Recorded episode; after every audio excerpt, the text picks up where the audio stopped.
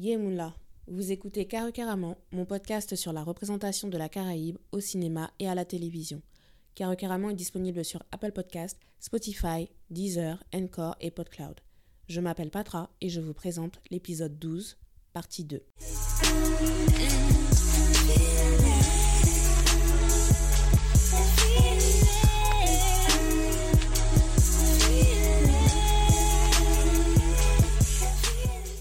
J'espère que vous allez bien, malgré le confinement qui n'est pas un confinement. Aujourd'hui, nous nous retrouvons pour parler du pilote de la série Caribbean Girl NYC ou Une Guadeloupéenne à New York. C'est une série créée et réalisée par Mariette Montpierre. Le pilote a été dévoilé pour la première fois en septembre 2017 lors du Festival international du film Caribbean Tales à Toronto. Voici la traduction du synopsis officiel. Isabelle, une actrice en devenir narcissique et immature, fraîchement débarquée de Guadeloupe, rêve d'être riche et célèbre et de trouver l'amour à New York. Un seul problème, elle n'a ni visa, ni argent. Isabelle squatte chez son amie Tilly à Brooklyn. Trinidadienne, Tilly est une bouddhiste afrocentrée, étudiante diplômée, sensibilisée à l'environnement et luttant contre le manque d'estime de soi. Isabelle rencontre ses colocataires, Dana, une étudiante en droit jamaïcaine engagée dans la lutte contre les violences envers les femmes, et Kate, une chanteuse de talent au cœur léger originaire de la Barbade qui gagne sa vie comme codeuse dans l'informatique. Dans son minuscule appartement situé dans l'une des villes les plus grandes et les plus dures au monde, Isabelle est confrontée à la dure réalité de la vie à New York, à ses grands rêves irréalistes, en s'efforçant de trouver la force de surmonter chaque obstacle pour se remettre sur pied et vivre le rêve américain authentiquement à la caribéenne. Mon questionnement avec cet épisode est quelle est notre place dans le monde et comment nous présentons-nous au monde? Avant le rêve américain, il y a d'abord la réalité caribéenne et le fait d'être ouvert sur les pays voisins. Comment mettre en scène une Caraïbe unie dans sa diversité? C'est parti pour la première connexion caribéenne.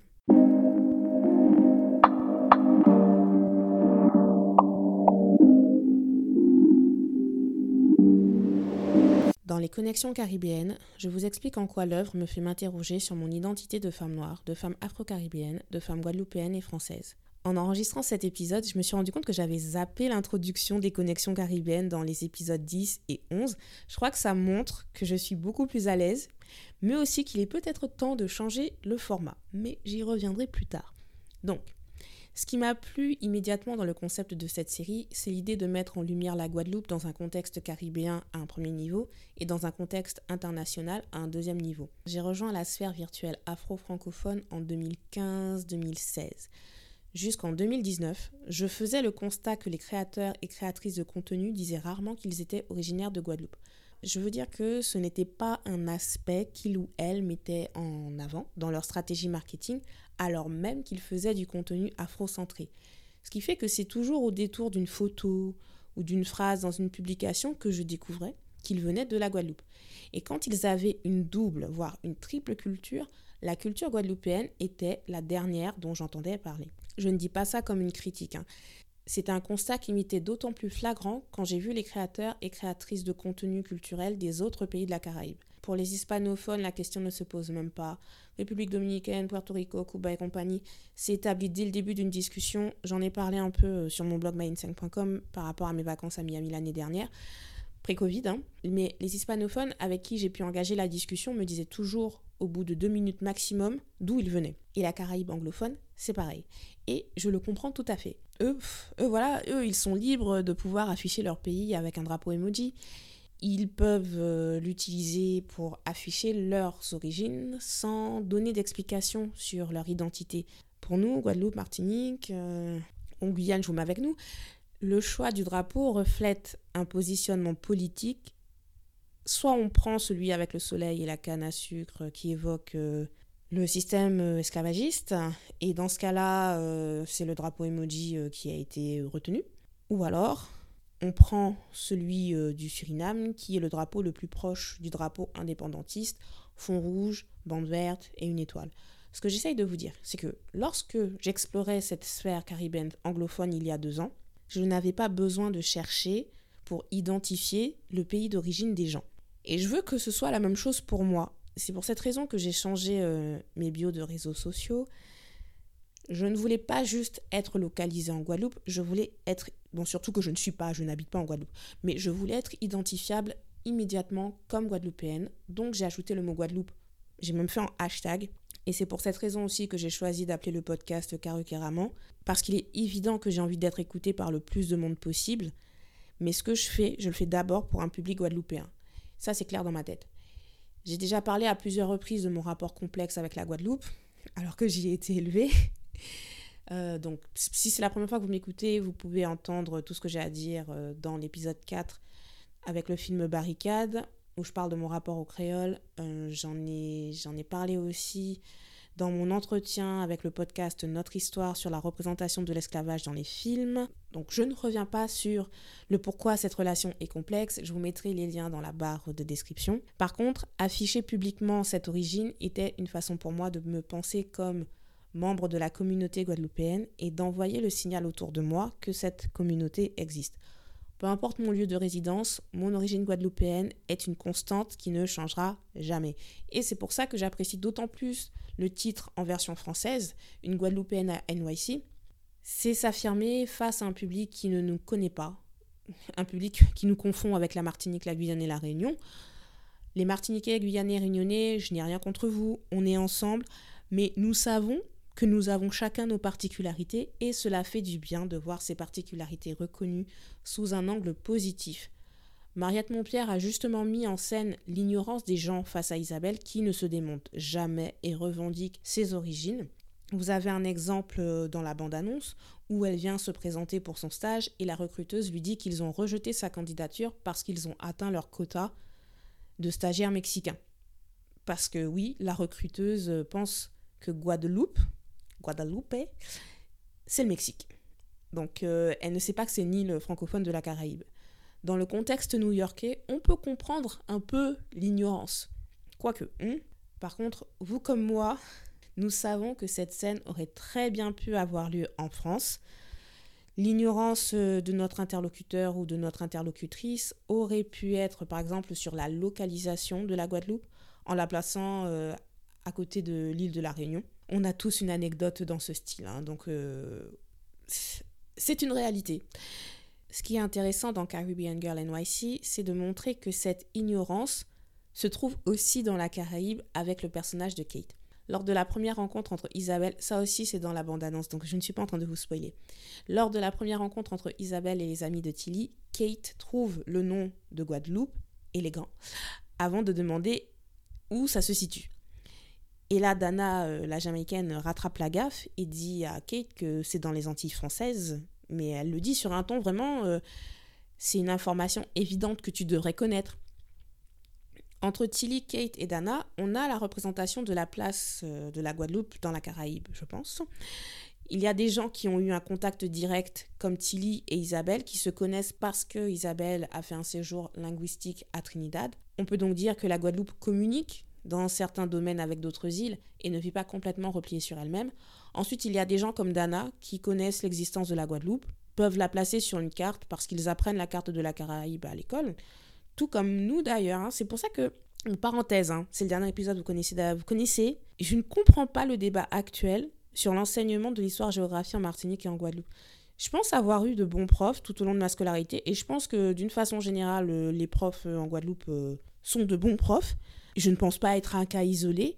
J'ai appris la carte de la Caraïbe au primaire. Je suis sûre de l'avoir refaite au collège parce que je me souviens d'un débat sur euh, comment définir la Caraïbe. Je, je crois qu'il n'y a qu'au lycée où la thématique n'a pas été abordée euh, officiellement, mais bon, bref, pour mes années lycée, on n'en parle même pas parce que voilà. Hein. Mais en tout cas, quand j'ai commencé le podcast, j'étais comme Dana. J'étais consciente que mon île euh, faisait partie d'un ensemble géographique précis, mais je n'ai jamais eu de contact direct. Et ensuite, on a la dernière catégorie de personnes, les gens comme Kate qui ne savent pas du tout que la Guadeloupe existe. C'est une réalité aussi, mais Kate est celle qui fait le plus d'efforts pour honorer l'identité guadeloupéenne d'Isabelle. Et à votre avis, grâce à quoi arrive-t-elle euh, à tisser un lien? Non pas grâce à la cuisine, ça aurait pu ceci dit, mais c'est grâce à la musique. Isabelle aime le zouk. Story time. Je vous ai dit, c'est le dernier épisode, à chaque fois je vous raconte ma vie. Plus que d'habitude. Alors, Caribbean Girl NYC m'a fait comprendre que j'avais débloqué un niveau supérieur de la connaissance du zouk contemporain. Parce que j'ai reconnu la chanson Moinvelée de Lorenz et Dasha dès les premières notes. Cette chanson a été un gros tube en 2017. Elle passait en boucle à la radio, mais à l'époque où j'ai visionné ce pilote, je ne la supportais pas. Mais vraiment pas.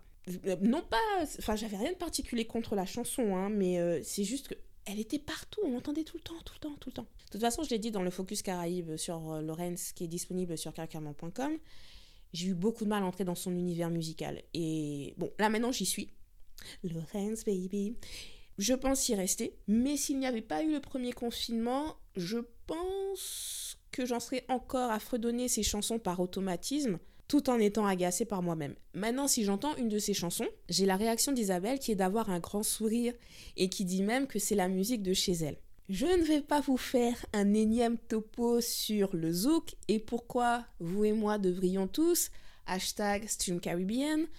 Je vous promets qu'on va se poser pour en parler un jour mais je trouve important que le zouk ici soit utilisé pour identifier la Guadeloupe et pour créer une connexion avec les autres. Peut-être que vous vous dites que j'en fais trop, mais je trouve que je n'en fais même pas assez. Au vu de la situation actuelle et comment la Guadeloupe et la Martinique sont en train de se faire déposséder du zouk sur la scène nationale, aujourd'hui plus que jamais, il est important que le zouk soit clairement identifié comme originaire de la Guadeloupe. Il est important qu'une Guadeloupéenne exprime sa fierté identitaire à travers le zouk, dans une série avec une portée internationale. Car c'est ce qui montrera au reste du monde d'où vient le zouk. Maintenant, on a le droit de pas aimer le zouk. Hein. Je dis juste ne pas le dénigrer. Ma hantise, c'est vraiment que dans 5 ans, on se retrouve avec un artiste qui n'est ni guadeloupéen ni martiniquais, qui fasse un son zouk copycat et qu'il se fasse des millions comme Ed Sheeran ou Major Lazer l'ont fait avec la dancehall. Mais enfin bon, tout ça, euh, c'était pour dire que ça fait plaisir de voir sur son écran quelqu'un qui aime le zouk et qui le revendique. D'ailleurs, cet élément est tellement associé au personnage d'Isabelle que c'est utilisé pour l'insulter. À un moment, donc Dana se dispute avec Isabelle hein, et Dana l'attaque sur son identité française et guadeloupéenne. Elle dit à Isabelle qu'elle est une mangeuse de cuisses de grenouille qui écoute du zouk zoulou. Nous noterons au passage l'anti-noirté intériorisée en utilisant les racines africaines, mais comme je l'ai dit, Isabelle ne se laisse pas démonter, c'est sa connaissance du créole guadeloupéen qui lui permet de retomber dans les bonnes grâces de Dana. Et je termine sur cette remarque. Caribbean Girl NYC célèbre le créole guadeloupéen en le présentant comme une langue à part entière et comme un atout pour Isabelle, alors que le créole est encore dénigré de nos jours. Représenter une Guadeloupe en connexion avec la Caraïbe et le continent américain et non avec la France, cela ouvre le champ des imaginaires sur ce qu'on se pense capable de faire. Il y a deux ans, je n'aurais pas fait cette analyse. Dans mes notes de l'époque, j'avais évoqué ma surprise de constater une sorte de hiérarchie, voire un complexe de supériorité chez les Caribéens anglophones par rapport à la Guadeloupe et à la Martinique, qui ne sont pas des pays indépendants.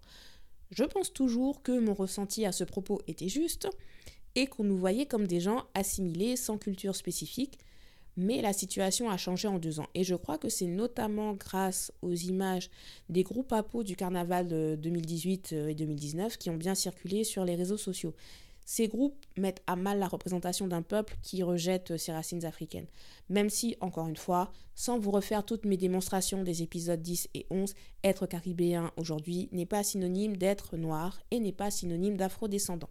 Ma conversation avec Carrie Ann du podcast Carrie Ann Friends m'a fait prendre conscience que cette distance entre les îles disparaissait quand on était dans la diaspora.